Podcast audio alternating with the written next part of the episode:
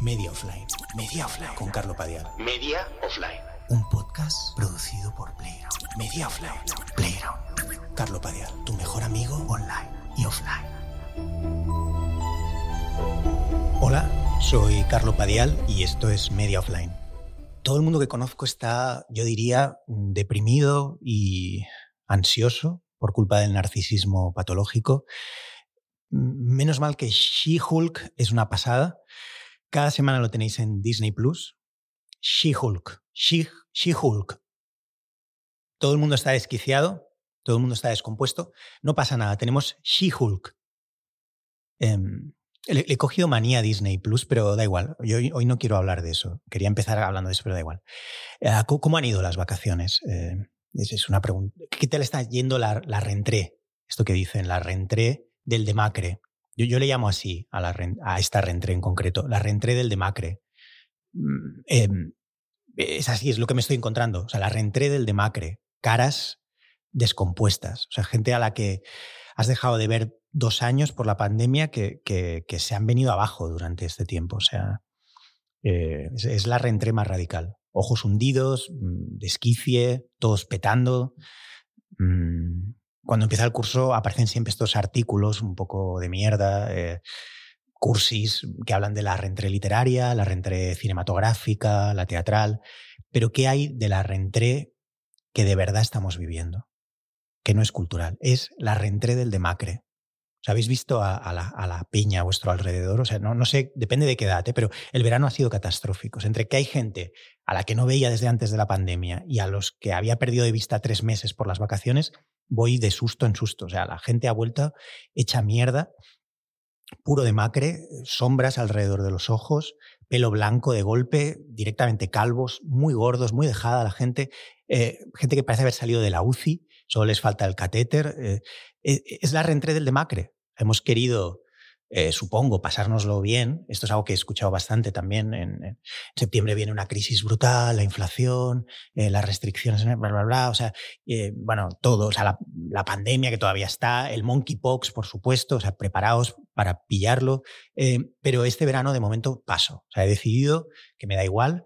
Y eso oía yo antes del verano. Y lo siguiente que, sabes de esa misma persona es que te la encuentras, da igual, Barcelona, Madrid, donde sea, y hecha mierda ya. Viejos, tristes, desquiciados, em, descompuestos, la gente más cínica que nunca, con la cabeza ida. O sea, el, nivel de locura ahora mismo es altísimo. O sea, peor que después del confinamiento. O sea, el nivel de locura es tan alto que me parece increíble que hablemos de algo que no sea esto. Esta es la verdadera rentré de la que hay que hablar.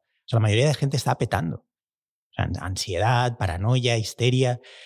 la, locura está tan extendida que ha pasado a ser lo normal. en, esto es así. en, mi barrio, por ejemplo, hay una chica muy joven, además, que camina hablando sola, muy joven, muy joven, y nadie se fija. Hace cinco años hubiera sido tema de conversación permanente entre los vecinos. Ahora da igual. Porque ¿quién no está hablando solo?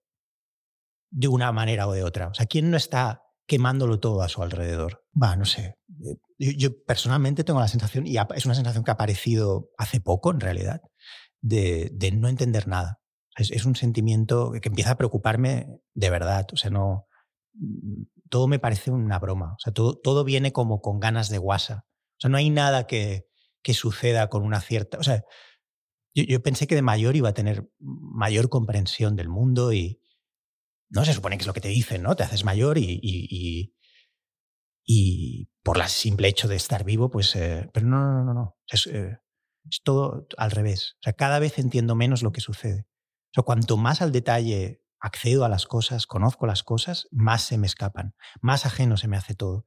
Bueno, y encima le he cogido manía a Disney Plus también. No, no puedo con... O sea, me parece una puta mierda. O sea, me parece asqueroso. Y, es increíble porque es alguien que era un, yo era un fanático de, de, Disney, no sé si de Disney, pero de Marvel, de Star Wars. Cuando cuando yo tenía 15, 16 años, a nadie le gustaba Marvel, por ejemplo. Pero a nadie, lo juro. O sea, ibas a los kioscos y le ponía último número de Iron Man, último número de She-Hulk, que se llamaba Hulka entonces, último número del Caballero Luna. No, no, no vendía una mierda todo eso. Eh, eran series de TVOs que en España se cancelaban siempre por pocas ventas. Tenías que irlas a pedir. De hecho, el kiosquero ni siquiera ponía los TVOs a la vista, los ponía detrás al menos en el kiosco al que yo iba, cerca de casa de mis padres, tenías que, tenías que decir, no, no, está detrás, que al tío siempre le molestaba mucho porque no veía, no tenía acceso claro a, a lo que le estabas pidiendo. O sea, él tenía un frontal mm, cubierto de novedades, entre las que también habían tebeos, pero ya eran otros tebeos, eh, Dragon Ball y todo eso. Y tú tenías que decir, no, no, no, es que quiero el, eh, quiero el Caballero Luna que... Eh". y entonces él, él, tenía que decir, joder, porque aparte no tenía como algún, algún plafón de madera, ¿no? Para que no le diera el... Bueno, yo qué sé. Entonces le tenías que, le tenías que tocar en la, en el, en el cristal del, del, kiosco para que él supiera exactamente por el sonido dónde estaba el tebeo del Caballero Luna. Le hacías y eso era el Caballero Luna. O, y eso era Julka. Entonces el tío te lo daba como, el puto mierda es este.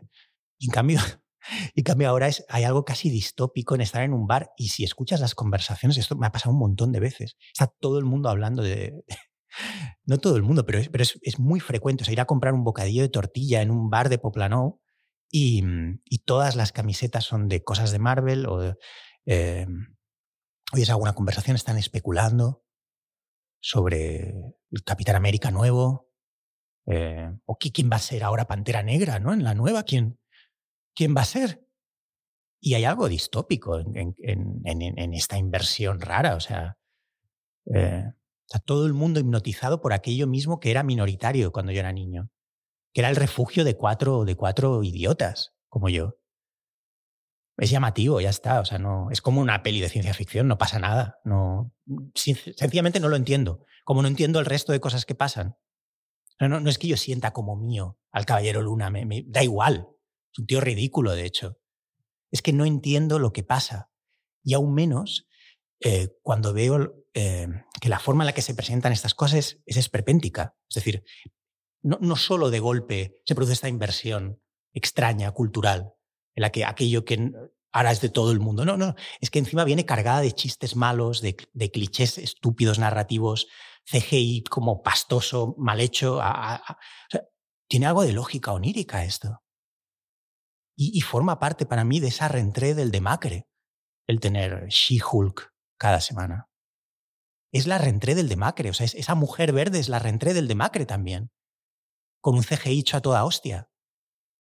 Está desmejorada, todo el mundo está desmejorado. ¿Qué, ¿Qué, ha pasado? O sea, ¿qué esperábamos de este verano que claramente no nos ha dado?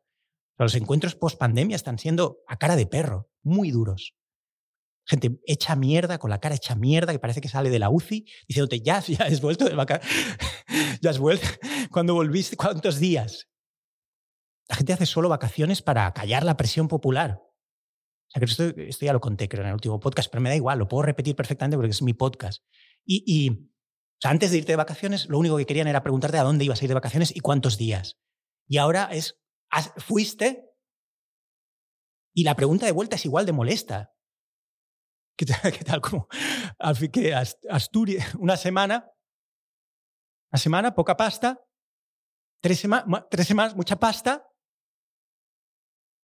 Joder, o sea, menos mal que se han acabado las vacaciones. O estoy harto de gente random que me da igual. Eh, preguntándome, ¿qué más da? O sea, harto de la obligación de preguntar, ¿es esto la vida? Me dan ganas de, me dan ganas de responder, ¿es esto la vida? Preguntar a la gente por sus vacaciones, antes y después. O sea, la gente solo hace vacaciones para tener algo que responder a, esa otra persona que también está haciendo vacaciones solo para tener algo que decir al otro. O sea, luego son profundamente miserables en su destino vacacional porque, porque eso no lo tienen contemplado. el estar allí no estaba contemplado solo está contemplado el prever algo para cuando me pregunten en la puerta del cole a dónde voy a ir, para no parecer un puto homeless que no tiene dinero para ir a ningún sitio. Lo importante es tener algo que decirle al padre de la Mirella. ¿Dónde, ¿Dónde coño vamos a ir este año? Ya me lo han empezado a preguntar. Ahora ya están hablando de Halloween, los más locos de Navidad. ¿cómo, podemos vivir así? No? Yo lo, pregunto muy... O sea, casi ante cualquier cosa que me sucede cuando estoy en la calle, pienso, ¿cómo podemos vivir así? Em, me recuerda, no tiene nada que ver en realidad, pero bueno, sí y no. Me recuerda que mis padres solo hablaban de comida. Cuando yo era. No, no hay nada más. Para, e, para ellos no había nada más. Hablar de lo, que, de lo que estábamos comiendo en aquel momento, de lo que comeríamos en el futuro, en, en fechas señaladas, de lo que comimos tiempo atrás. Era una cadena permanente de comidas en la que no había nada más. O sea, solo eso. Y ahora es lo mismo. Eh, en el mundo adulto en el que me muevo solo hay lo mismo, solo hay incertidumbre, que es tabú, nadie, se está hundiendo todo, pero da igual, lo importante es saber si vas a ir a Formentera o no sé qué, y, planificar puentes como, como fugas, fuga, fugas, esta especie de fantasía neoburguesa que no se aguanta ya por ningún sitio, o sea, te estás gastando el dinero, el del abuelo ya os lo gastasteis, te estás fundiendo el el de tus padres, ¿qué queda ya? Sosteniendo esta pseudo fantasía mientras todo se hunde que vas a por Bow. O sea, no, yo vaig menor que día. Bueno, menos mal. menos mal. Dejad de hablar de, vacaciones, o sea, de verdad, o sea, da igual, o sea, no, eh, no sé. Luego, además de esto, o sea, las cosas cuestan el doble de lo que costaban. O sea, de mayo aquí, esto lo he vivido yo. O sea, el salmón ahumado cuesta 7 euros en el súper de al lado de mi casa. 7 euros. 7 con algo un sobre, ¿qué es esto? Argentina. O sea, un sobre de 80 gramos de salmón, que es esto que es básicamente es plástico lo que compras. Eh, antes valía 3,40, 3,50. Yo lo sé, porque como mucho salmón ahumado. Me lo como de pie en la cocina. Sé perfectamente lo que, lo que compro. sé lo que cuesta porque lo hago, compro muy a menudo. Me gusta comprar un sobre de salmón llegar a casa y antes de que nadie pueda verme, lo abro y me lo como de pie en la cocina. Entonces, ahora no lo puedo hacer. Siete euros no. O sea, no. no dos melocotones, cinco con treinta. Dos me.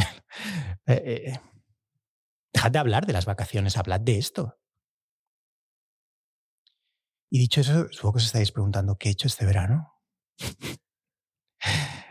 Em, está bien que al final caigo en lo mismo, ¿no? El, el puto mierdas este. Em, pues la, ah, no es muy interesante, da igual, ¿vale?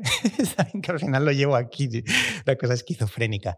No, da, da igual eso, ¿vale? Pero, pero una cosa que sí que he visto muchos docu-crimes. Me he reconciliado con... Yo, yo, había hablado mucho de los docu-crimes, de, de, cómo me gustan los docu-crimes, eh, pero, pero la, la, cosa es que les había cogido algo de manía por ver demasiado, por, por, por exceso. ¿no? Pero ahora me, he reconciliado. Los había aborrecido, pero ahora he vuelto. Y, mm, y, me sigue dando ese, no sé, eh, pocas cosas me gustan más que ver a gente desplomándose, eh, siendo asesinada, eh, mm, desapareciendo sin motivo. Mm, o sea, es, es, mi estado de ánimo ahora mismo. O sea, estoy tan mal que mm, estoy con unos niveles de ansiedad tan altos que solo me calma por la noche eh, ver a gente desapareciendo durante años. o sea, creo que mi adicción a los docu-crimes avanza en paralelo a, periodos de ansiedad extrema. O sea, no, es una cosa, una idea nueva, no la tenía antes. No, lo linkaba a otras cosas, pero es más, yo creo que, yo creo que, parte de la popularidad del género del, del, true crime tiene que ver con, con el estado de ansiedad extrema en el que estamos todos. Y de algún modo extraño, no soy psiquiatra, ¿vale? Estoy analizando, si hay algún psiquiatra escuchando eso, pues, pues, yo qué sé, recoge el guante que te lanzo, yo qué sé. Pero yo creo que hay, que hay, un, hay, una, hay una continuidad absoluta entre, entre la popularidad del true crime, del docu-crime, y el, el, estado general de ansiedad en el que nos movemos todos.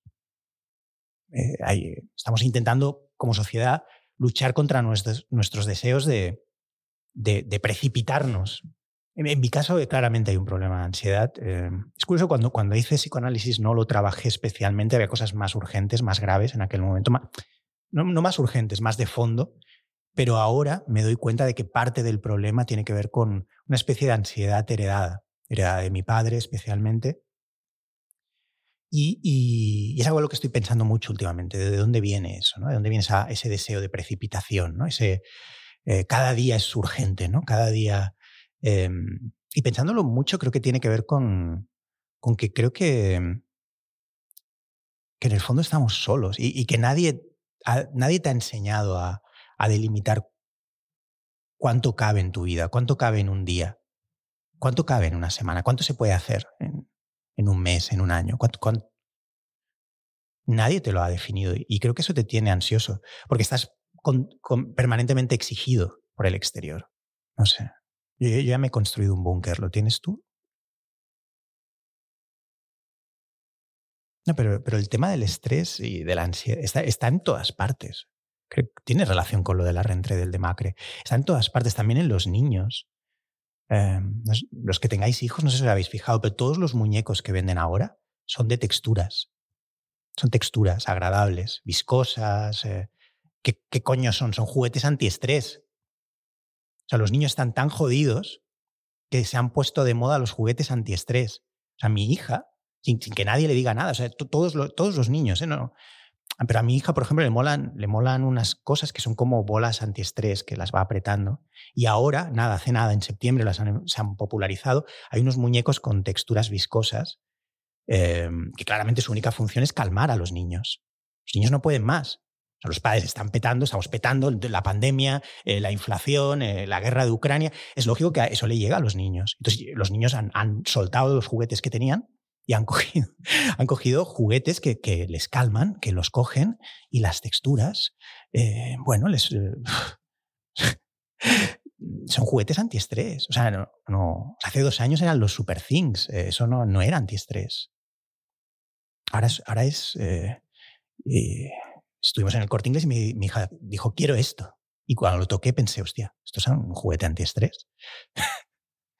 Es así. Eh, ya no quieren Barbies o, Super Things. eso era antes de Trump. Eso era antes de la pandemia, de la inflación, de la guerra de Ucrania. Ahora los niños quieren juguetes que tengan texturas antiestrés. Quieren mandalas. Hay una niña que va a la clase de mi hijo que, que siempre lleva encima un libro de mandalas. Y en verano hace mandalas. Imagínate cómo está el asunto ¿Qué, más puedo contar? Ah, como hacía un mes y pico que no venía, pues tengo cosas que contar. Esto va y viene. Hay, momentos, por ejemplo, en junio, julio no tenía ya nada que contar, ahora tengo cosas que contar. ¿Qué más puedo contar? Em, intenté comprar una camisa blanca hace poco. Tengo que ir a una boda, odio las bodas, ¿vale? Pero tengo que ir. Quería una camisa blanca. Y tuve que renunciar a hacerlo. O sea, fui como a 20 tiendas no había una sola camisa blanca. Y tú, tú me dirás, a ver si algo hay en una tienda de ropa para hombre. Eh, no hay ni una sola camisa de ropa blanca. O sea, no hay una sola camisa blanca digna. Todas son como de gualtrapas de Ibiza. Todas tienen algo. Y si no te das cuenta, tienes que fijarte en estas cosas. Así que voy a, tener que llevar la misma camisa deshilachada que ya tenía. Porque es imposible encontrar una camisa blanca normal. Es imposible. O sea, si te fijas, no existe en el mercado. Y creo que eso dice mucho de nosotros como sociedad. Dirás, hay cientos. No, mentira, todas tienen algo. Puede ser imperceptible. Tú igual no, no, lo quieres ver. Vale, no lo quieres ver. Pero, pero está ahí el delate. Hay un delate ahí. En el cuello, en el bordado. Hay, hay una putada ahí esperándote. En la forma de los botones, en, en cómo, cómo han rematado el. Eh, yo, qué sé. Las mangas. Me niego a llevarla me niego a formar parte de, de, la burla esta a la que nos condena la ropa que se vende. O sea, quiero ropa sobria. Y tú intenta encontrar, no la hay ya. Es como con las gafas. Intenta encontrar unas gafas que no te hagan perder la dignidad de golpe. No las venden ya. Y eso me lleva a pensar que hace meses que lo bueno, hace años que lo pienso, que hay que huir de cualquier forma de. La moda ya no te. La ropa ya no te puede definir. Antes uno se presentaba en sociedad y decía, bueno, voy a usar esto, me va a... No, la moda ya no te define. Es más, yo diría que la moda, la ropa te humilla. O sea, como ya no es posible destacar por ahí porque, porque da igual, porque ya se han abierto las compuertas, o sea, eh, la ropa, intentar distinguirte por la vía de la ropa tiene algo de ridículo. Y no me refiero a las marcas ni a los diseñadores, me refiero a la ropa en sí misma, a la propia ropa. O sea, como en un relato de Stevenson o de, o Maupassant, la ropa te recuerda que cualquier forma de distinción es inalcanzable ya. No lo intentes más. Da igual lo que ponga en tu camiseta o, da igual, es que hay que darse cuenta de esto. No es ya, aparte que todas las hacen, las hace todas el mismo niño. En Turquía o donde sea. Y lo mismo vale para los tatuajes. ¿Qué estás intentando? no, no te va a distinguir de ningún modo sea, no, lo único que va a hablar es, de las malas decisiones que has tomado a lo largo de tu vida, el tatuaje en cuestión. No, no habla de nada más. Pero en la ropa en concreto está clarísimo. O sea, ni, ni, lo intentes. Eh, hoy voy a coger este look, ríndete, da igual. O sea, en algunas cadenas de ropa, además, te lo, te lo marcan muy claramente. Te, te venden la ropa ya con polvo y deshilachada. O sea, para que no te hagas ilusiones. Pero en concreto, lo de la, intentar encontrar una camisa blanca en concreto es imposible. si no tiene un cuello absurdo de mierda, em, como de, capullo que cree que está haciendo negocios, si no es de Waltrapas, si no es de divorciado, si no es como de, no lo sé, como de persona que trabaja en una empresa de mensajería y este sábado tiene una cena, de conductor de Cabify, no hay salida. De apoderado del mundo del toro, no hay salida, se están riendo de ti. Intenta encontrar una camisa que no hable de ti. O sea, que no, que no proponga nada más que la propia camisa. No lo vas a conseguir. Como podéis ver, estoy perdiendo el hilo poco a poco, ahora que estaba hablando de, camisas deshilachadas. Y, y, vosotros lo estáis pudiendo presenciar en directo eso. Estáis viendo el desplome de un ser humano tal cual. Eh, al final estos podcasts no son más que eso, no son más que un grito de auxilio. Son más que alguien diciendo, Aquí está el desplome. Preséncialo. Mientras cocinas, mientras cortas zanahorias. Pero es así. O sea, no, entiendo nada, la reentré del demacre, no, no, me interesa nada que no sean mis hijos. Es curioso haber llegado a este punto. Parece un tópico, un cliché, pero es así. O sea, supongo que tiene que ver con la edad. Me da igual. Mm, ¿Qué más? Evidentemente he tenido que ir a sitios, sí, es verdad. Si preguntas por las vacaciones, he tenido que volar, sí, varias veces. ¿Vale? Y, y, me he dado cuenta mm, que volar cada vez es una experiencia más cercana a coger un tren de rudalías de Renfe. O sea, los aviones se han convertido en, en autocares que vuelan o en trenes de rudalías igual de sucios.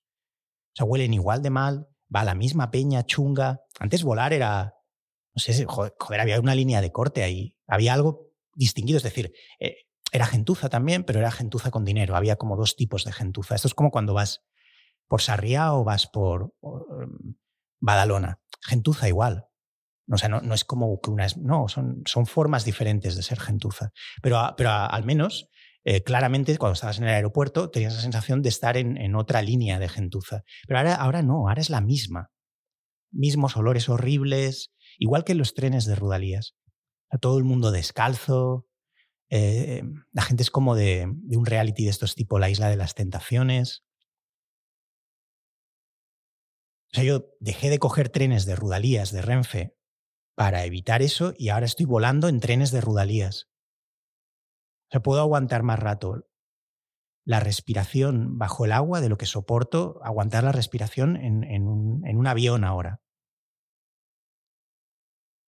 Y es un olor muy jodido. O sea, el mismo olor de Rudalías te lo encuentras ahora en, en o, alguien debería embotellar ese olor y venderlo, esto que hacen en los aviones, que venden perfumes. Deberían embotellar este olor, el olor de Vueling, y venderlo y comercializarlo como perfume personal, como ambientador. ¿Por qué limitarlo a los, a los trenes de Rudalías o a los aviones? Ponlo en casa también. O, o, o o human sadness se podría llamar, o sadness, no sé, ¿vale? No médico. Pero es así, es, eh, hay, una canción de, un grupo que se llama Slum Village, muy poco conocido, que, me flipa, que se llama The Wall is Full of Sadness. Y esa podría ser el eslogan, ¿vale? De, ese olor que te encuentras cuando vuelas o cuando coges un tren de Rudalías. The Wall is, Full of Sadness. Y es casi como el, título de todo lo que llevo contando. O no sé si tenemos la canción, Sune. ¿La podemos poner? The Wall is Full of Sadness. Es una canción, yo la canto siempre. The Wall is Full of Sadness.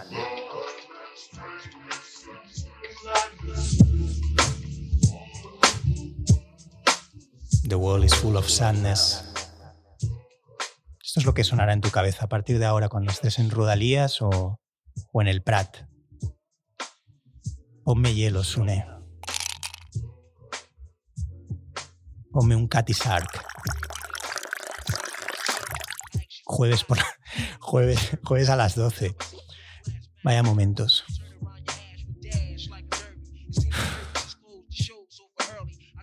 Bueno, es evidente que hay un problema de ansiedad. Quítalo, quítalo, Sune, si quieres.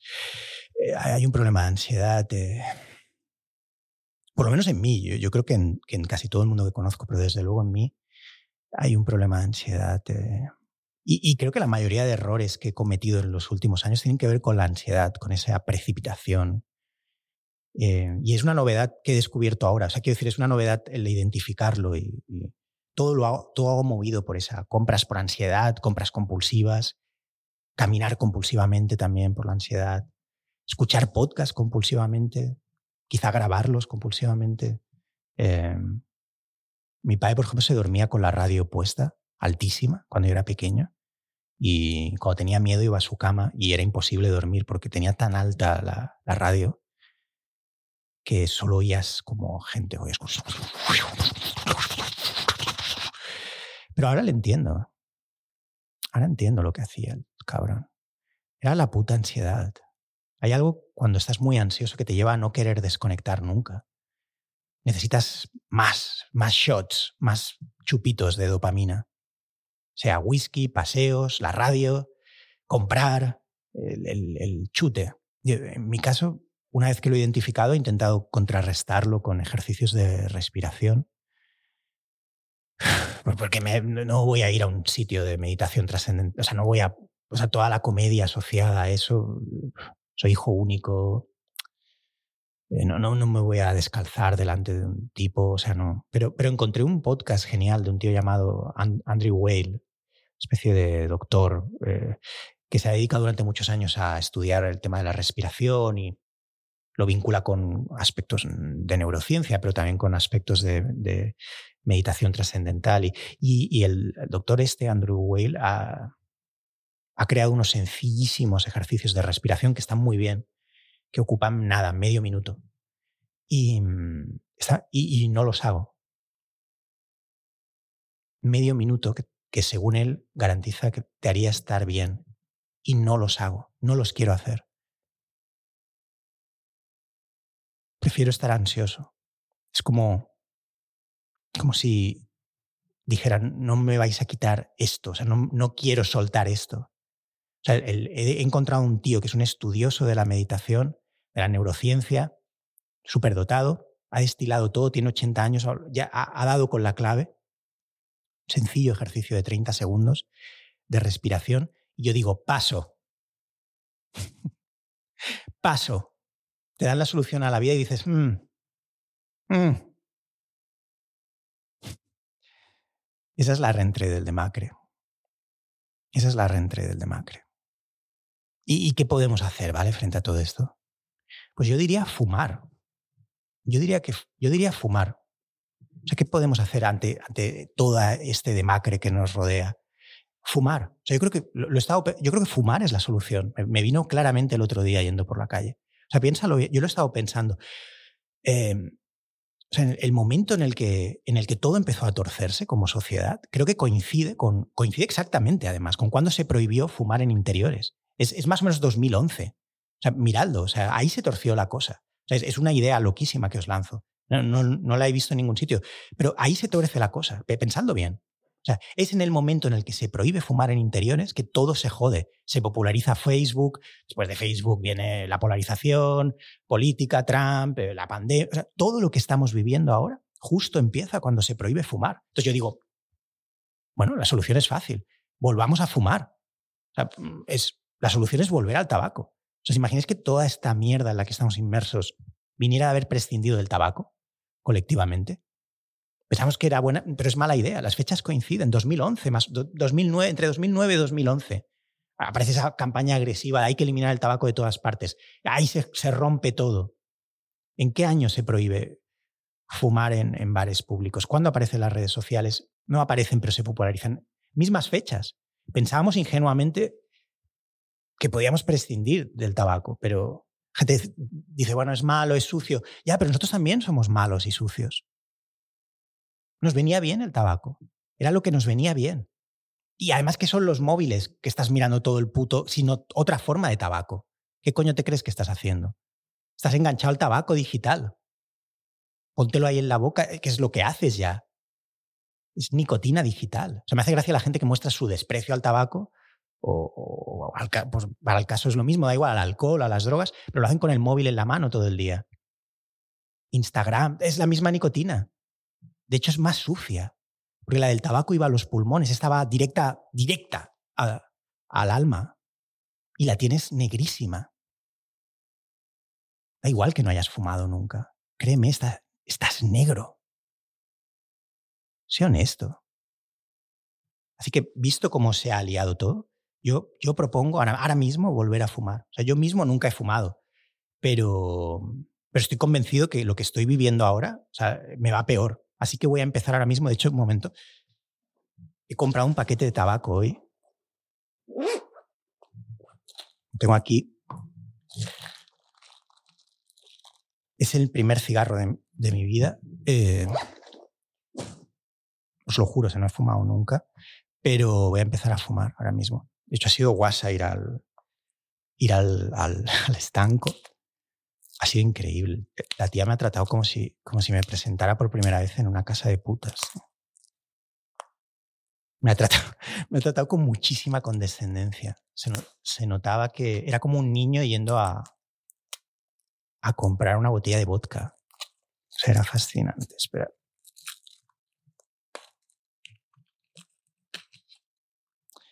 Vale. Voy a empezar ahora mismo. me imagino que los que controlan todas las políticas estas de mierda en las redes sociales, eh, los podcasts estarán flipando porque, porque no hay nada más subversivo que fumar. Eh, bueno, cuidado, hay, hay en uno en un podcast que se va a fumar el primer cigarro de su vida. Ahí saltan todas las alarmas. O sea, no. Porque yo creo que fumar, tal, tal y como se han puesto las cosas, fumar y, y ser monógamos son las dos cosas más subversivas que puedes hacer ahora mismo. O sea, en ambos casos, además, generas un rechazo instantáneo. ¡eh! ¡Fumas! monógamo. Pues sí, voy a empezar. Eh, ya, ya, era un defensor absoluto de la monogamia, pero, eso es para otro día. Ahora voy a empezar a fumar. Em, si, um, ahora mismo estuviera amenazando desde este podcast, tengo un cigarro en la boca, em, con que voy a poner una bomba en el Vaticano, no sería tan subversivo como anunciar que empiezo a fumar ahora mismo en este podcast. nunca he fumado Ah, me quito un momento el cigarro. Nunca he fumado, lo juro. Eh, he tenido amigos. Eh, en general, la gente ha tendido como a protegerme, no sé muy bien por qué. Creo que me han visto como una figura muy frágil. Pero, pero he tenido novias que, han intentado enseñarme a fumar, que se lo, han propuesto como para poder, no tanto por el tabaco, sino como para, darme marihuana o lo que sea, y me dieron por imposible. O sea, demasiado infantil. Una persona muy, muy infantil. ¿vale? Pero creo que es el momento ahora mismo, después de todo lo que he contado, para volverlo a probar. Y lo hago por, lo hago por, por vosotros, o sea, lo hago por la... lo hago para sentar las bases de un cambio social, o sea, no, no, lo hago por vosotros, por los que escuchan el podcast, lo hago de una manera mucho más amplia, lo hago tipo Obama, ¿vale? O sea, me, me presento aquí con un cigarro en la boca porque creo que estamos a tiempo de darle la vuelta. O sea, volvamos al tabaco. Esto que hemos intentado ha sido un desastre. Nos creíamos más evolucionar. Me vuelvo a poner el cigarro nos creemos más evolucionados de lo que somos y fumemos, ¿vale? O sea, volvamos a ir a caballo, mm, fumar, ir a caballo, eh, lo voy a encender, lo voy a encender. Hostia, es muy difícil.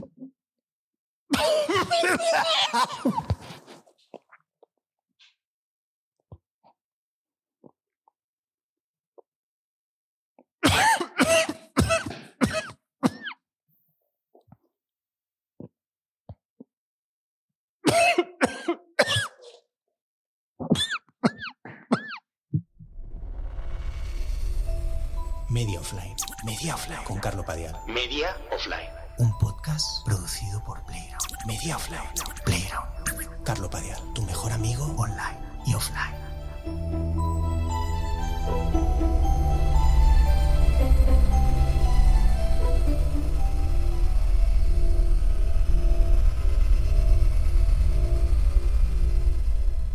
Bien, eh, vamos ya con el invitado de hoy de Media Offline. Siempre pleo la muletilla esta de me hace, me hace mucha ilusión. Creo que lo he dicho en todos los programas. es como mi catchphrase, ¿no? Es como mi frase reconocible. Eh, pero, es porque es la verdad. Solo traigo a gente con la que me hace ilusión hablar. Lo, lo veo como una oportunidad de profundizar en algo. Eh, a un acercamiento, desde luego, no es para nada una entrevista, no sabría hacerla, es una conversación, pero siempre es una conversación muy egoísta quiero, quiero atacar algo que a veces incluso no tiene nada que ver con el, con el invitado. Pero en este caso, eh, el invitado no me puede impresionar más. El invitado de hoy en, Media Offline es eh, Fernando Arrabal, el grandísimo escritor, eh, dramaturgo, no sé, genio, de, todo, ¿no? No sé, vanguardista, ¿no? no sé ni qué decir de él, o sea, no, no, pensaba que fuera posible tenerlo ya para empezar.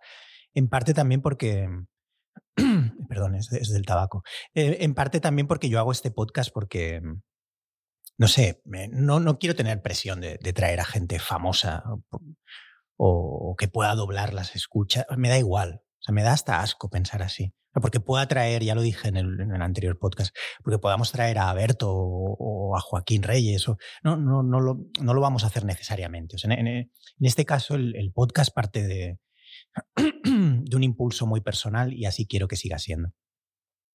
Pero también es cierto que cuando decidimos producir media offline, eh, al menos hasta final de año, pensé, a ver, tengo dos opciones. O, elimino totalmente a los invitados por el simple hecho de, no tomarme la molestia ya ni de llamar a nadie, porque paso de perseguir a, nadie, o sea, ni siquiera amigos. O, o, bien, ya que tengo que hacerlo, me planteo con, con, quién me haría más ilusión hablar del mundo. En castellano, claro, no voy a hablar, o sea, no voy a traer a un alemán. Tampoco admiro ahora mismo a demasiados alemanes, ¿vale? Pero Em, bueno, la, respuesta que me vino estaba clarísima. O sea, la única persona que me hacía ilusión de verdad traer a Media Offline era Fernando Arrabal. El resto, coño, pues muy bien, o sea, están bien, me, parece muy bien. Pero Fernando Arrabal es mi escritor español vivo favorito con mucha diferencia sobre el resto. Eso lo tengo muy claro. Y poder hablar con él era, no sé, era un sueño. Y insisto en que no sabía muy bien si era posible, y por motivos que quizá explique o quizá no, porque da un poco largos de contar, yo, yo ya tenía su, su, correo electrónico y mm, su email y decidí escribirle. Em, y, la cosa es que la historia detrás de la, de, la conversación que, se ha producido y que vais a escuchar hoy es tan potente que, que tengo que contarla antes de darle paso a Fernando Arrabal. O sea, voy a contar cómo ha sido traer a Fernando Arrabal en, en medio offline. Eh, a ver cómo lo explico, o es que no es fácil, es, un poco largo además, pero bueno, vale la pena, porque es, guasa. O sea, yo, quería traer, eh, insisto, de invitado a Fernando Arrabal. Normalmente a los invitados los, los contacto yo, es gente que ya conozco, o, no sé, o sea, ya lo he dicho antes, no, no quiero traer a gente famosa porque sí, o sea, traigo a gente a la que admiro. Parece que estoy haciendo como una especie de compilación de excéntricos eh, españoles una selección muy personal, pero tampoco quiero a nadie de producción, me, gusta saltarme todo eso. Así que, mm, bueno, claro, eso también tiene sus problemas. Eh, al no haber nadie de producción, no, tengo un entourage, quizá no os lo habíais imaginado, quizás os imagináis 20 personas, pero no, estamos solo Sune y yo, y hoy eh, de manera excepcional está también Pemolina con nosotros. Em, entonces, claro, como me ocupo yo de hacer la producción, de traer a los invitados, a veces me molesta tener que escribir yo. O sea, ese, lo quiero hacer yo, pero a la vez me molesta hacerlo yo. Entonces, si alguien, si alguna de las personas que quiero traer me responde dándome algún tipo de largas, la que, del tipo que sea, por razonable que sea, nunca más le vuelvo a escribir. O sea, sin, mal rollo, pero pienso, me da igual, no te voy a perseguir, o sea, no, o sea, no, no, no es por nada, o sea, no, o sea, de todos modos en España no hay famosos, casi, hay dos, tres, el resto son gente que, según cómo hubieran ido las cosas, estarían trabajando en correos o en la recepción de un hotel no. Pero dicho esto, hay una persona que, que, no me da igual y es Fernando Arrabal. Así que casualmente, eh, como decía antes, por motivos que no vienen al caso, pero que a lo mejor explico luego, no sé, yo tenía el email personal de Arrabal y decidí escribirle. Era le escribí un email. Era un email que sabía que era el suyo, me constaba que era efectivamente el suyo, el personal, pero que tenía igual desde hace 20 años, puede que más. Así que no estaba seguro de, de si todavía estaba activo, de si lo había cambiado, yo que sé, igual es una de esas eh, celebridades, sé que Arrabal no es ese tipo de celebridad, pero tipo Drake, ¿no? Que cada mes cambia el, teléfono móvil, no, no lo sé, yo qué sé.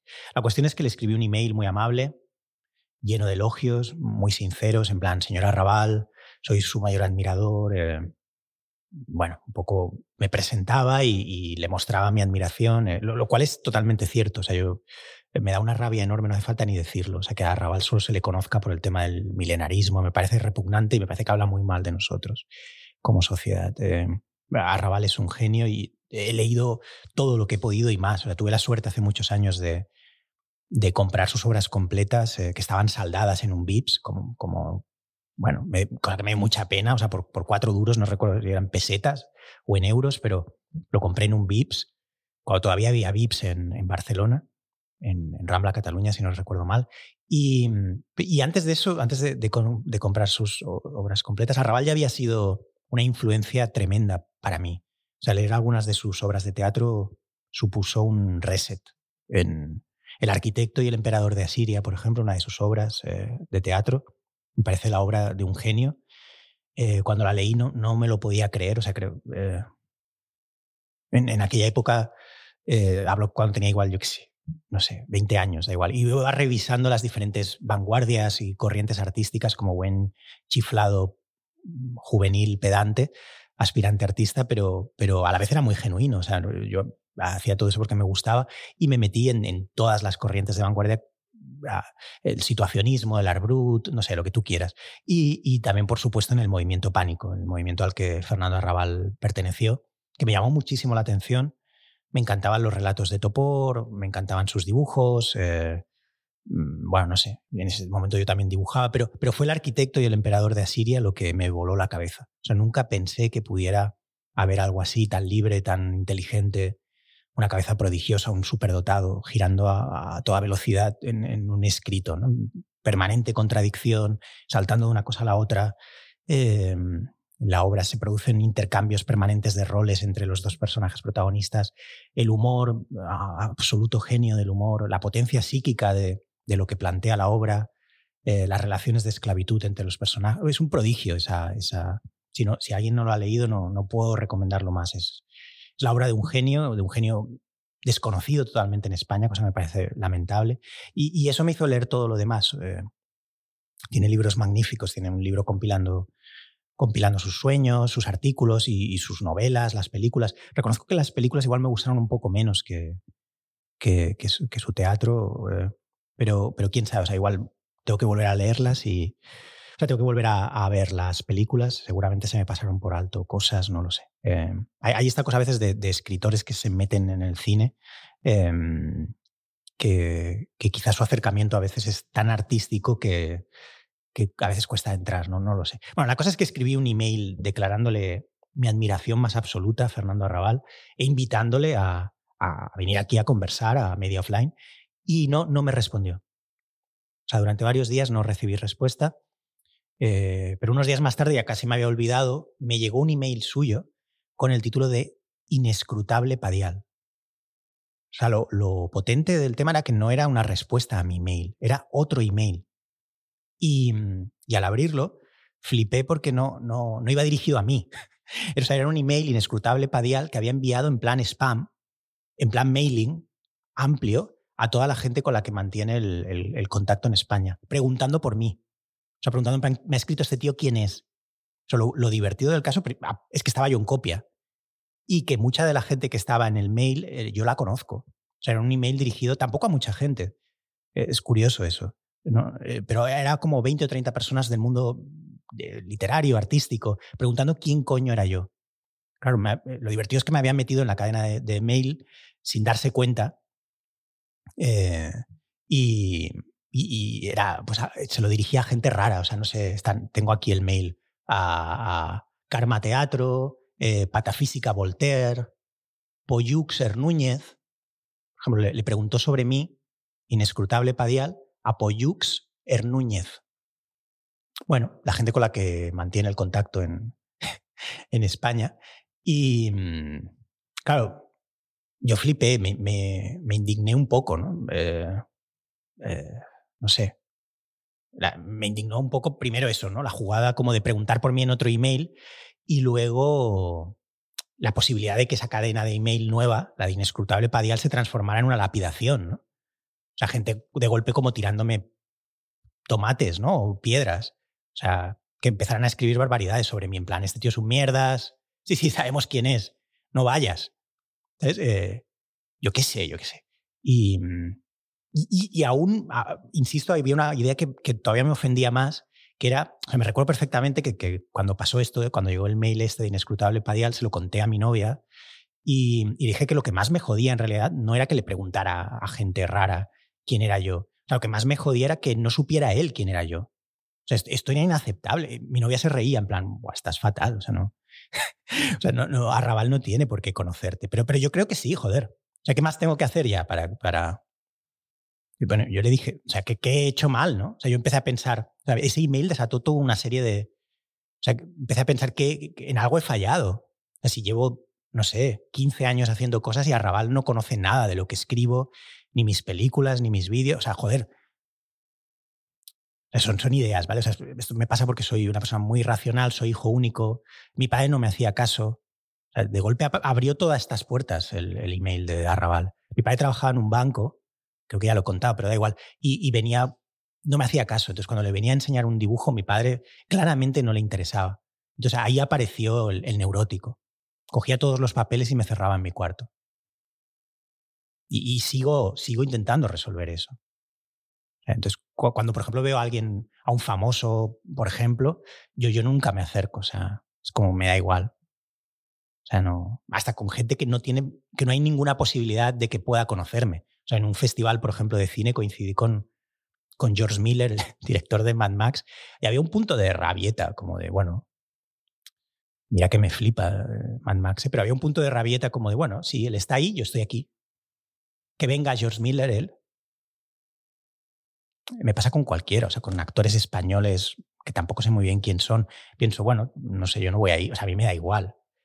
La cuestión es que, bueno, da igual. La cuestión es que nadie respondió al, mail o, por lo menos nadie respondió poniendo al resto en copia, con lo que yo no pude ver en caso de que respondiera alguien que, escribió. Y decidí tomar la iniciativa, decidí responder yo de una forma muy loca. Respondí como si yo no fuera yo. O sea, respondí a esa cadena de emails de inescrutable padial adoptando un rol muy raro. En plan, señora Raval, como bueno, quizás soy yo, pero no soy yo. Él, él mismo se había confundido al meterme por error. El, email me daba pie a ello. Entonces yo le decía, señora Raval, le respondía a mi email, diciendo, le respondía a su email diciéndole, no soy imparcial, pero creo que usted debería aceptar la, la invitación de participar en el podcast. Y ya como un loco empezaba a hablar de mí en tercera persona.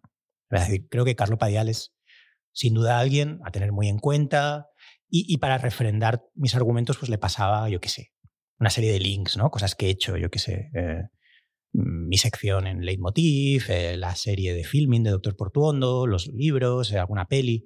Em, automáticamente Arrabal me respondió al otro email, al email original en el que yo le había solicitado eh, la participación en Media Offline, pero en vez de aceptar venir al podcast, Arrabal me escribió un texto larguísimo explicándome la historia internacional del talk show, o sea, en diferentes países. Yo creo que activado por el tema de pasarle yo un link de, de mi sección en Leitmotiv. Y entonces el, su email, que era larguísimo, era como, no sé, como un panegírico, Arrabal ponía, eh, cuando en 1971 Johnny Carson recibió a Bar Reynolds, cuando luego en Francia eh, Frida Kahlo fue a ver a Monsieur, bueno, no sé, eh, Serge Gainsbourg, bueno, no sé, todo, todo un histórico de, la, de, los talk shows internacional. Supongo que, insisto, creo que reconoció el programa de Andreu Buenafuente y al verme haciendo la sección, no sé, no sé, le despertó esta retaíla de anécdotas históricas de eh, la cosa estaba haciendo eh, la, cosa es que estaba intentando ser un poco complicado traer a Raval a, media offline, es lo que estoy intentando decir, pero yo estaba decidido a que tenía que venir de invitado a media offline. Para mí era el único invitado, no hay más invitados. O sea, la única posibilidad de invitado si iba a traer invitados a media offline tenía que ser Fernando Arrabal. Así que insistí y, le respondí a, ese email con la historia de los talk shows. Le respondí muy bien, señor Arrabal. Eh, eh, asombrosa la historia del, talk show, pero quiere usted venir a un podcast. El, podcast eh, no tiene nada que ver con un talk show y le daba todas las posibilidades de. Si, si era un obstáculo para él cualquier cosa, yo le daba todas las opciones. Le daba la opción de hacerlo por videollamada, eh, esperarme a que viniera a Barcelona, viajar yo a Madrid. Estaba incluso dispuesto a irme a París a, tirar la casa por la ventana, o sea, en un momento de locura. O hasta le di la opción, que me pareció buena idea, de, conversar empleando únicamente audios de WhatsApp, que es una cosa que cuando hago, reportajes eh, hago a menudo. Le pregunto a alguien algo por WhatsApp, la persona me responde y eso es lo que, eso es lo que usamos. No hace falta quedar ya para grabar. De hecho, suele quedar, suele quedar mejor. Y lo puedes hacer cuando quieras. Eh, no sé, le di todas las opciones. Evidentemente tampoco sabía si Arrabal usaba WhatsApp. Eh, bueno, no sé, me, movía en una cadena de, de, incertidumbre es brutal. Eh, quizá no tiene un móvil de última generación, aunque, aunque le, veo siempre hacer esos selfies eh, con lo que parece un iPhone o algo parecido, no sé. era muy difícil, ¿vale? A, ese email, Fernando Arrabal me respondió también muy rápido, diciéndome que no veía viable grabar de ninguna manera. Eh, no, no quería grabar su voz, no quería registrar su voz. Puede que por la edad, no lo sé. Ah, eh, no lo sé, los motivos no estaban claros. Aludía en frases crípticas un posible problema de salud, disponibilidad incierta, no, no lo sé. Pero aceptaba, a cambio, responder a todo lo que yo quisiera preguntarle por escrito. Y le dije, perfecto, lo podemos hacer así. Eh, yo, yo le pregunto algo, usted me responde por escrito. Y entonces él enseguida eso le encantó y me dijo, pero cuidado. Y aquí, aquí ya es cuando la cosa se pone muy loca. O sea, ya llevaba ya como dos semanas de emails. Eh, Arrabal me dijo, mis respuestas eh, no pueden ser leídas, tienen que ser representadas. O sea, yo, te voy a enviar las respuestas y tú tienes que eh, reunir a un grupo de actores de primer nivel y representar mis respuestas como si fuera una obra de teatro y ese grupo de, de actores que va a representar mis respuestas tienen que estar dirigidas por un gran director teatral y me daba hasta el nombre del director que quería.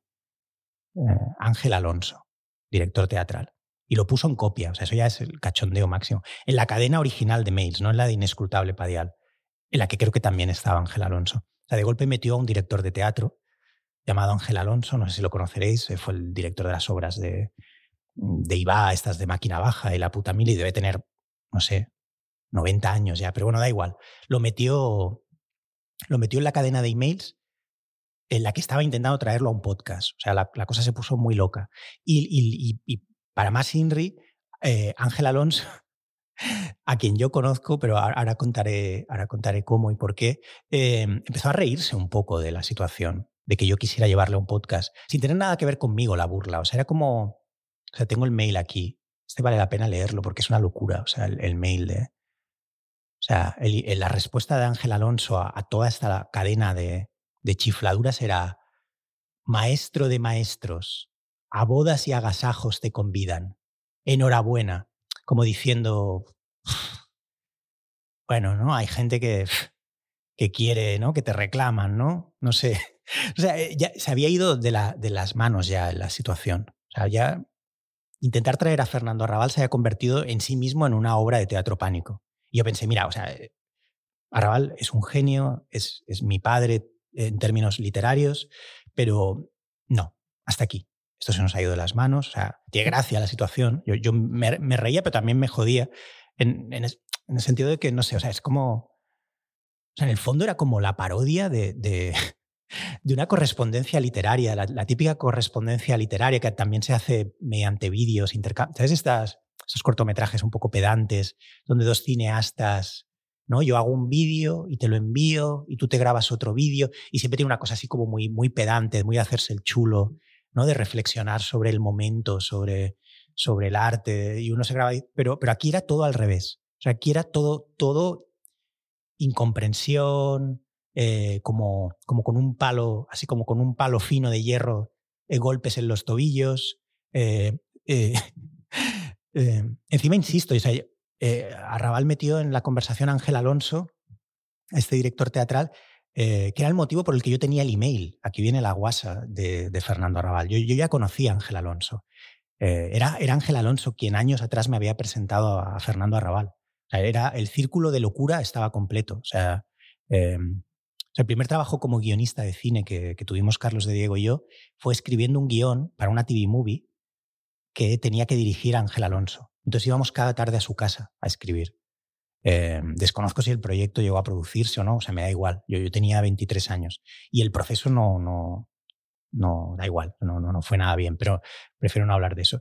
Y, en unas de esas, en uno de esos días de ir a escribir a, casa de este director teatral, vino, de golpe estaba Fernando Arrabal en su casa, porque se quedaba a dormir cuando estaba en Barcelona. Arrabal tenía eh, muy idealizado a Ángel Alonso porque había sido uno de los pocos directores que habían representado sus obras en España en una época en la que Arrabal era ninguneado, como, bueno, exactamente igual que ahora, pero... y, Arrabal le tenía un gran afecto a este director teatral.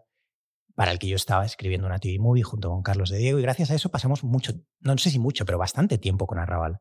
Eh, tuvimos la suerte, o sea, le acompañamos, para mí fue una cosa alucinante, o sea, le acompañábamos como si fuéramos, eh, yo qué sé, acólitos, ¿no? De, una secta literaria. O sea, ¿no? Íbamos, iba a alguna conferencia, la acompañábamos porque se quedaba a dormir en, en esa casa en la que estábamos escribiendo el guion. En fin, e, él, él evidentemente no se acordaba de todo eso, estoy convencido, pero yo sí que me acordaba.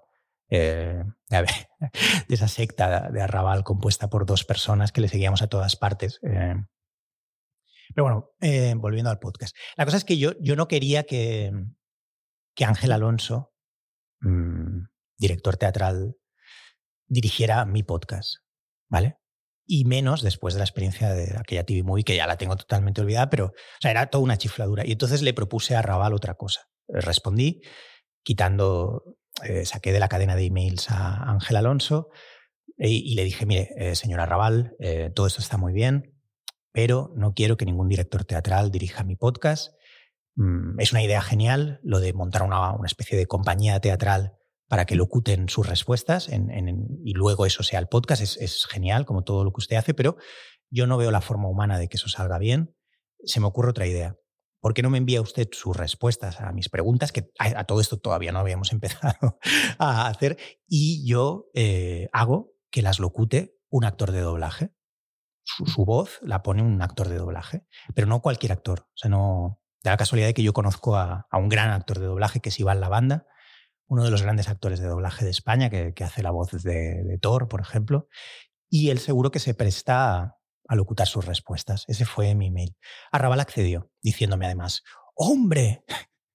El gran Iván Lavanda, el gran actor de doblaje español, la voz de Thor. Yo creo se limitó a repetir, yo creo lo que le había dicho, yo creo que no sabía quién era.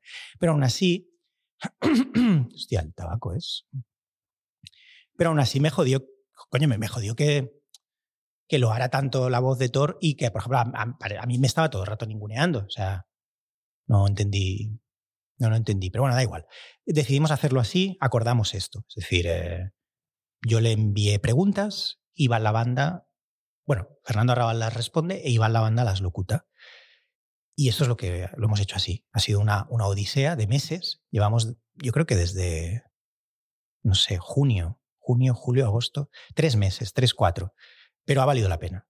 y esto es lo que viene ahora. Es mi conversación con Arrabal, mi correspondencia torcida esquizoide con Fernando Arrabal, locutada por Iván Lavanda, grandísimo actor y actor de doblaje, voz de Thor. Thor en Disney Plus. Love and Rockets. Saben que empiece el podcast diciendo que odio Disney Plus y ahora haga una, una cuña. Una cuña de la que Disney Plus además nunca se va a enterar. Em, para acabar, o sea, antes de entrar ahora en, lo que es lo importante, antes de escuchar la conversación con Arrabal, o sea, lo más flipante es que lo más flipante del asunto es que cuando le envié las preguntas, las envié ese mismo día, o sea, cuando me dio el, el ok, eh, estuvo días sin responder. Y yo ya lo daba por perdido y, reapareció ahí otra vez mi novia. me dijo, como estos baños de realidad ¿no? que me trae ella, me dijo, hombre, claro, Carlos, también es que no sé, o sea, yo entiendo, ¿eh? pero ¿qué te esperabas? ¿no? O sea, Raval es, un escritor de fama internacional, ¿no? O sea, no. Porque va a querer ir al podcast este, ¿no? Que grabas en, en, unos sótanos de Sans, ¿no? Eh, y a mí eso fue el peor momento, ¿no? Yo estaba muy puteado con esa idea, estaba replanteándomelo todo. Pero cuando ya me había medio olvidado del, del, tema, ya se me había pasado el disgusto, me llegaron las respuestas de, Fernando Raval. me las envió por email, pero me las envió, me las envió en griego. Me las envió empleando grafías griegas. No entendía nada, una mierda.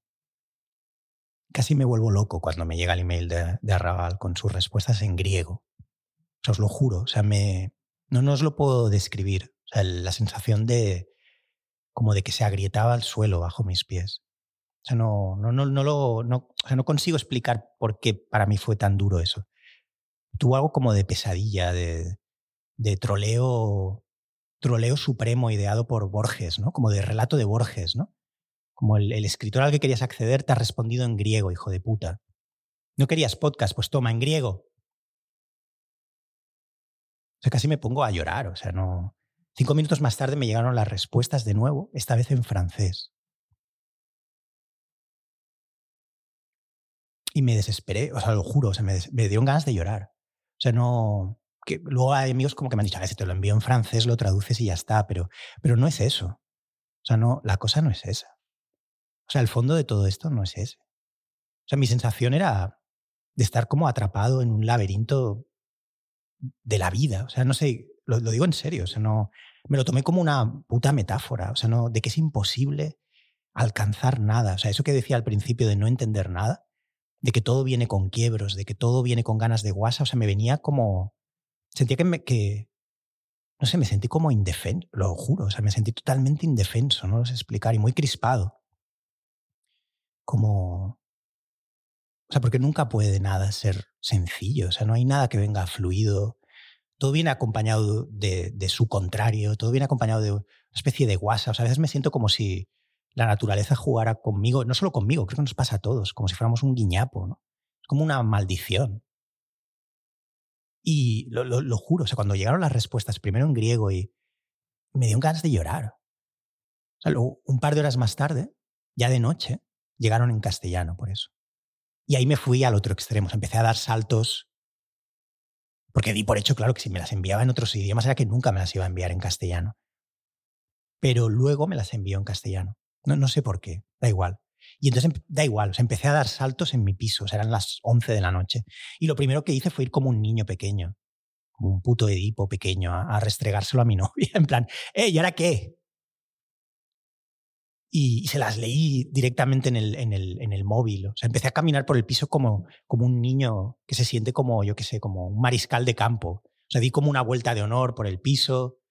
Eh, sentí como que había ganado el Wimbledon de, no sé, de la locura literaria, da, igual. O sea, fue un momento de grandísima alegría. Tenía las respuestas de Arrabal. Y de hecho estaba tan, tan acojonado de que ese era un material eh, que se me podía escurrir de entre los dedos en cualquier momento que me lo copié y me lo pegué en las notas del iPhone y me lo envié por correo por otra vía.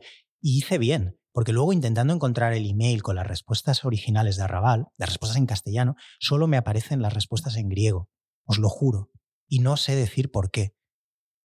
O sea, los únicos emails que tengo de, tres meses de conversación, incluyendo las respuestas, esto os lo juro, son todo con grafías en, en griego.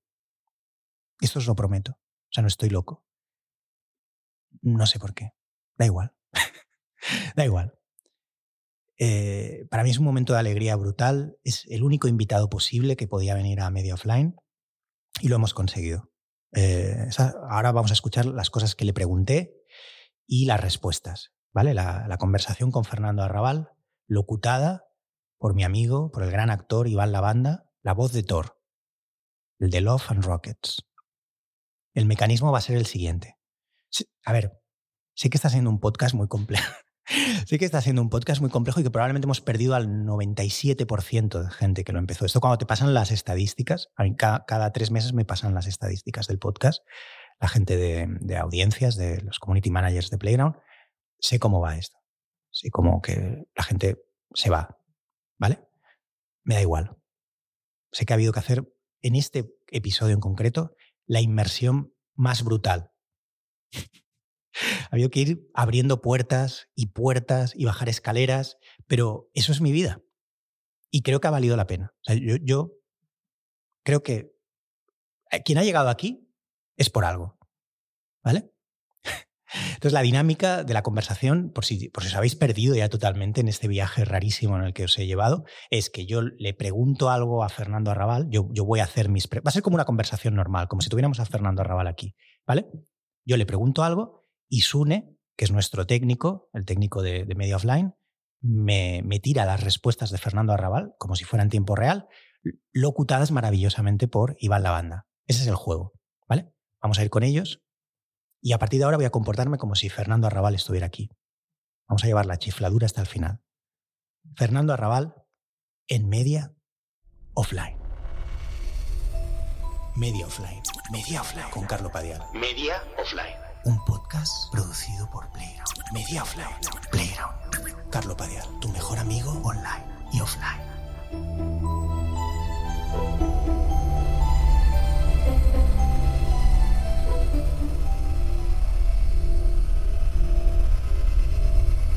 Bueno, muchas gracias. Eh, muchas gracias por venir a, Media Offline. Me hace mucha ilusión preguntarte. Eh, yo, la verdad, prefería que fuera una conversación más que una entrevista, pero bueno, te entiendo, te entiendo. Eh, entiendo la realidad, entiendo lo salvaje de la realidad. Todos estamos expuestos a ese salvajismo. Y, yo lo primero que quería preguntarte es, Fernando, ¿qué ha significado, qué ha significado para ti la escritura?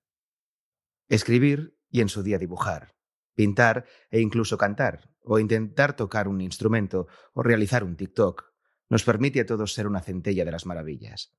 Volamos con gozo y gusto al contrario de la goleta, contra el viento. Claro, sí. Eh, Fernando, ¿por qué, ¿por qué, vives en Francia? ¿Por qué vive? No, sé si tratarte de tú o, de usted, da igual. Eh, ¿Te has planteado regresar a España? O sea, sería, sería maravilloso tenerte en Barcelona, eh, ya que ¿qué relación tienes con Barcelona? Eh, dicen que Barcelona está muerta ahora, culturalmente hablando. No sé si esto lo, lo, sabes, lo sabías. Por casualidad, el imperfecto sienta tan bien al destino cuando lo imposible lanza los dados, la elegancia de pan de haberme hecho nacer en África. Eh, ¿Por qué la cultura en España dirías tú que, importa tan poco? Eso es una de las cosas, sabiendo que, te teníamos en medio offline, que te quería preguntar. Em, quería lanzar estas grandes cuestiones, ¿vale? No, quería quedarme en... porque a veces parece que, la única cultura que importa aquí es como... No sé cómo decir, es como la del cachondeo. La cultura yo creo que en España está estrictamente centrada en la comida, en, las terrazas, en, en las terrazas en la medida en la que las terrazas son el lugar donde se, se, se redita la, tradición oral, que es lo único que tenemos, y el fútbol, eh, los chismes. Creo, creo, que eso es nuestra cultura. Y, tú dirías, ¿estás de acuerdo? O sea, ¿a qué se debe eso? Eh, ¿es, por el catolicismo? ¿Es, es por, por, la miseria a la que hemos estado sometidos? Eh, ¿por, qué la cultura en España importa tan poco?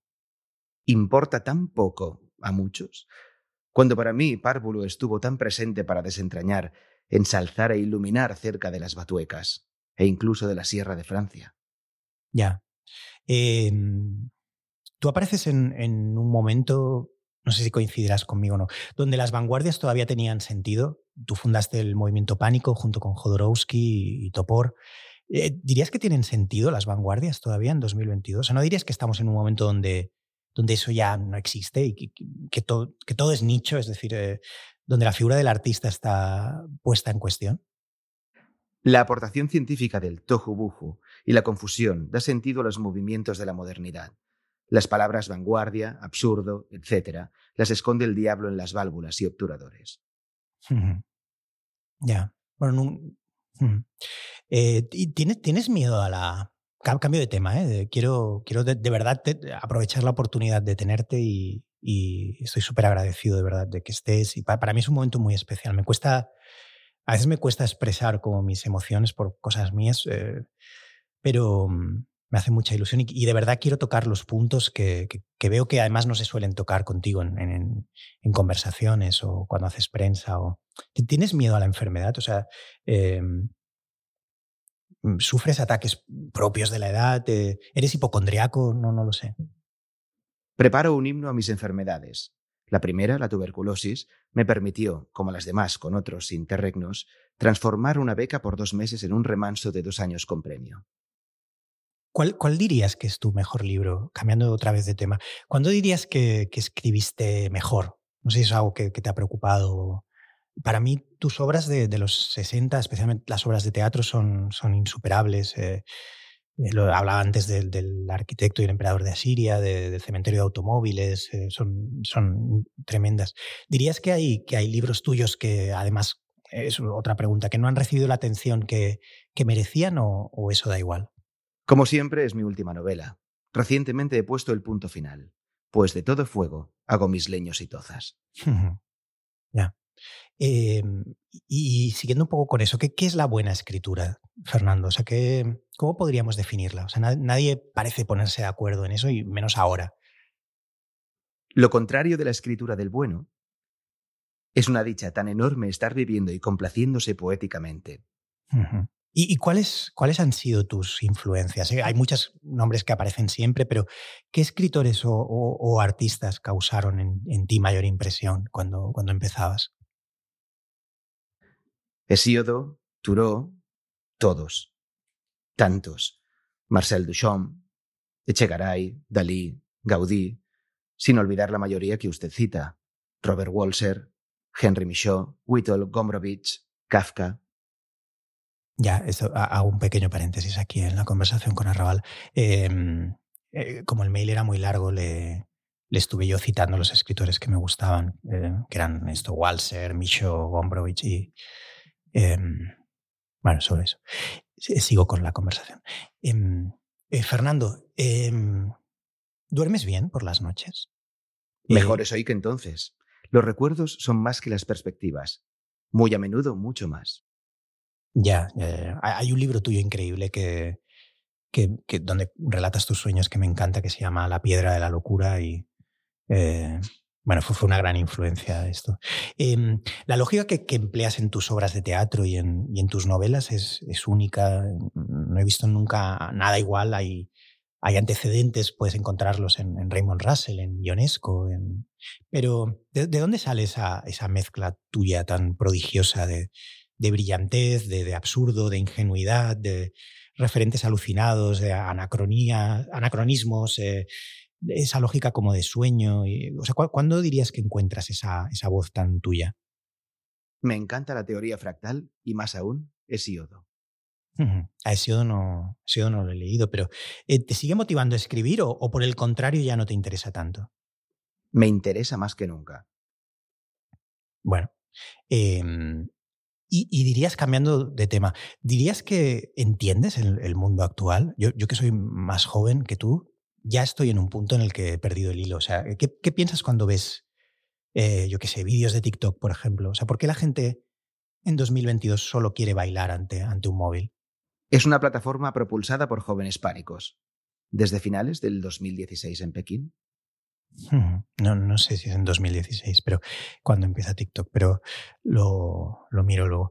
En, en, muchas de tus obras, eh, en muchas de tus obras eh, describes lo que podría llamarse relaciones de esclavitud. También hablaba de esto antes. Personajes que establecen como una relación muy profunda donde se intercambian roles, castigos, eh, gratificaciones. Eh, ¿Qué, es lo que te interesa de, eso? ¿Dirías que, que las personas eh, o sea, ¿nos quieres, ¿qué nos quieres decir con eso? ¿Dirías que las personas están condenadas a esclavizarse mutuamente? Estoy muy en contra de la ironía y sobre todo de la provocación. Imposible de controlar. ¿Y, ¿Y, cómo te imaginas los próximos 30 años de la humanidad? ¿Cómo, ¿Cómo crees tú que van a ser? ¿Llegará la inteligencia artificial como anuncian? O sea, vamos a llevar esto que dice Elon Musk, un Neuralink aquí al, detrás de la oreja que nos permitirá reemplazar al móvil y, y ser como, tener como poderes telequinéticos viviremos en entornos virtuales, vamos a ser homeless eh, peleándonos como por una sartén. Eh, ¿Qué es lo que viene? Virtualmente siempre somos los mejores y la aurora emergerá al abordaje. ¿Te da miedo morir? ¿Te, te gustaría, como, como dijo Luis Buñuel, una vez muerto poder regresar y cada cierto tiempo y al menos consultar la prensa? Tengo mucho que hacer, visitar y reconocer para pensar en las postrimerías. Y, y tengo que insistir, no, no es que me haya parecido mal la, la, la anterior respuesta, pero tengo que insistir eh, porque es uno de los temas que de verdad me, me carcome. O sea, ¿qué, qué, qué pasa realmente en España? No? no, solo culturalmente hablando. ¿Por qué España parece no, no tener solución? Hemos aplazado, ¿tú dirías que hemos aplazado indefinidamente como la cita con la inteligencia en España? O sea, recuerdo con muchísima admiración un artículo tuyo publicado en, en recopilatorio de artículos que se llamaba Genios y Figuras, en el que decías que, mm, que, todos los escritores están por fuerza contra su país y que eso no tiene nada de especial y que por lo tanto mi, esa sensación mía es la que me toca por el simple hecho de dedicarme a escribir. ¿Tú dirías que, que es eso o, o hay un problema específico de España? Las sorpresas y lo inesperado siempre es el tiro de un arquero ciego. Bueno, esto lo, lo, realmente lo tengo que pensar pero ¿cómo es un día normal tuyo en, en tu vida actual? O sea, ¿qué, qué, hace, ¿qué hace Arrabal? Siempre te preguntan como por, por grandes cuestiones, ¿no? En, eh, que vienen muy asociadas a tus libros y, y, a ti, pero ¿cómo es un día normal? Eh, ¿a, qué hora, ¿A qué hora te levantas, por ejemplo? Sin problemas, pues siempre recuerdo olvidar. Bueno, es buena fórmula. Eh, ¿Te enfadas mucho por eso? No, ¿Nunca te he visto enfadado en realidad. Nunca pareces enfadarte demasiado. No merece la pena. Las palabras se encadenan cuando la emoción roja. Ah, roja es una palabra súper chula. Eh, ¿No, no, ¿No crees que me sale a, hablarte de, usted porque, joder, pero ¿no crees que cada vez es más difícil escribir, que los, que los tiempos actuales no van, no van con el ritmo de la literatura? O sea, ni, ni los de escritura ni los de publicación. O sea, que cuando uno escribe en 2022 está en desventaja respecto a alguien que escribiera, yo qué sé, en el siglo XIX. O sea, ha dejado la, o en el 20, da igual, o sea, ha dejado la literatura de ocupar un lugar central en la sociedad? Yo, yo creo que sí. O sea, ¿por qué, ¿por qué se publican tantísimos libros si, si no lee casi nadie? Escribir y publicar sin retrovisor. ¿Hay lugar para, para según, no sé, cómo lo ves tú, ¿hay lugar para las conductas vanguardistas eh, o disruptivas creativamente en 2022 o está todo sujeto a la lógica del mercado? En mis siete largometrajes nunca olvidé sobreexponerme. bueno, eso es verdad. Em, ¿qué, dirías que es lo más importante que has aprendido? Esto es, algo que también me preocupa mucho, o sea, como llegar, a, o sea, tu edad, si, llego, que no creo que llegue, pero eh, tienes 90 años eh, y, ¿qué, has aprendido? O sea, ¿qué, sería aquello que quisieras transmitirle a, tus hijos? ¿Se puede aprender algo? Es más, eh, ¿qué, es lo que busca un artista cuando, cuando intenta llevar su arte hasta el final? O sea, ¿qué, buscaba John Coltrane, por ejemplo? O sea, ¿a dónde quería llegar? John Coltrane concibe su música como una espiritualidad. Es decir, como mi idolatrado Little Richard. Bueno, no lo sé, sí. Eh, me lo preguntas, pero em, y, la última, que ya no es, no es, no es bien bien una pregunta, aunque insisto que me hubiera gustado eh, construirlo más en torno a una conversación, porque eh, pero da igual. Esto más que una pregunta es como, eh, no sé, como una declaración de, admiración absoluta. Solo, o sea, Fernando, solo quiero reiterarte que te quiero mucho y que, y que de verdad, y que gracias a tus libros yo quise dedicarme a escribir y, joder, y me emociono porque es guay, ¿no? Que, tu influencia junto a la de otros como, como Walser o Michaud o Gombrowicz eh, o Kafka, pues ah, vosotros fuisteis los que hicisteis que me interesara por la escritura y no sé, y simplemente gracias, Fernando, de verdad.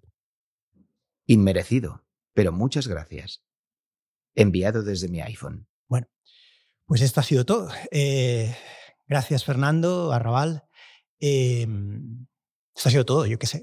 ya, como se ha anticipado en, en varios momentos del podcast, yo, yo, creo que con esto tengo que cerrar el tema de los invitados en media offline. Yo creo que el próximo lo haré a cara de perro, sin, sin colabos, como se dice en el mundo del rap. No más, no más featurings. Para mí, creo que no se puede ir más lejos que esto. O sea, creo que hemos como casi desintegrado la idea misma del, del invitado en un podcast. Y ya está. Entonces ha, sido maravilloso, ha sido maravilloso acabar con Fernando Arrabal, ha sido muy, muy emocionante y, desquiciante a la vez. Y a partir del próximo Media Offline, mm, no, no invitados ya, ya nada, solo yo. ¿vale? Así que hasta el próximo episodio, muchas gracias en Media Offline. Media Offline, Media Offline con Carlo Padial. Media Offline. Un podcast producido por Playground. Media Offline, Playground. Carlo Padial, tu mejor amigo online you'll.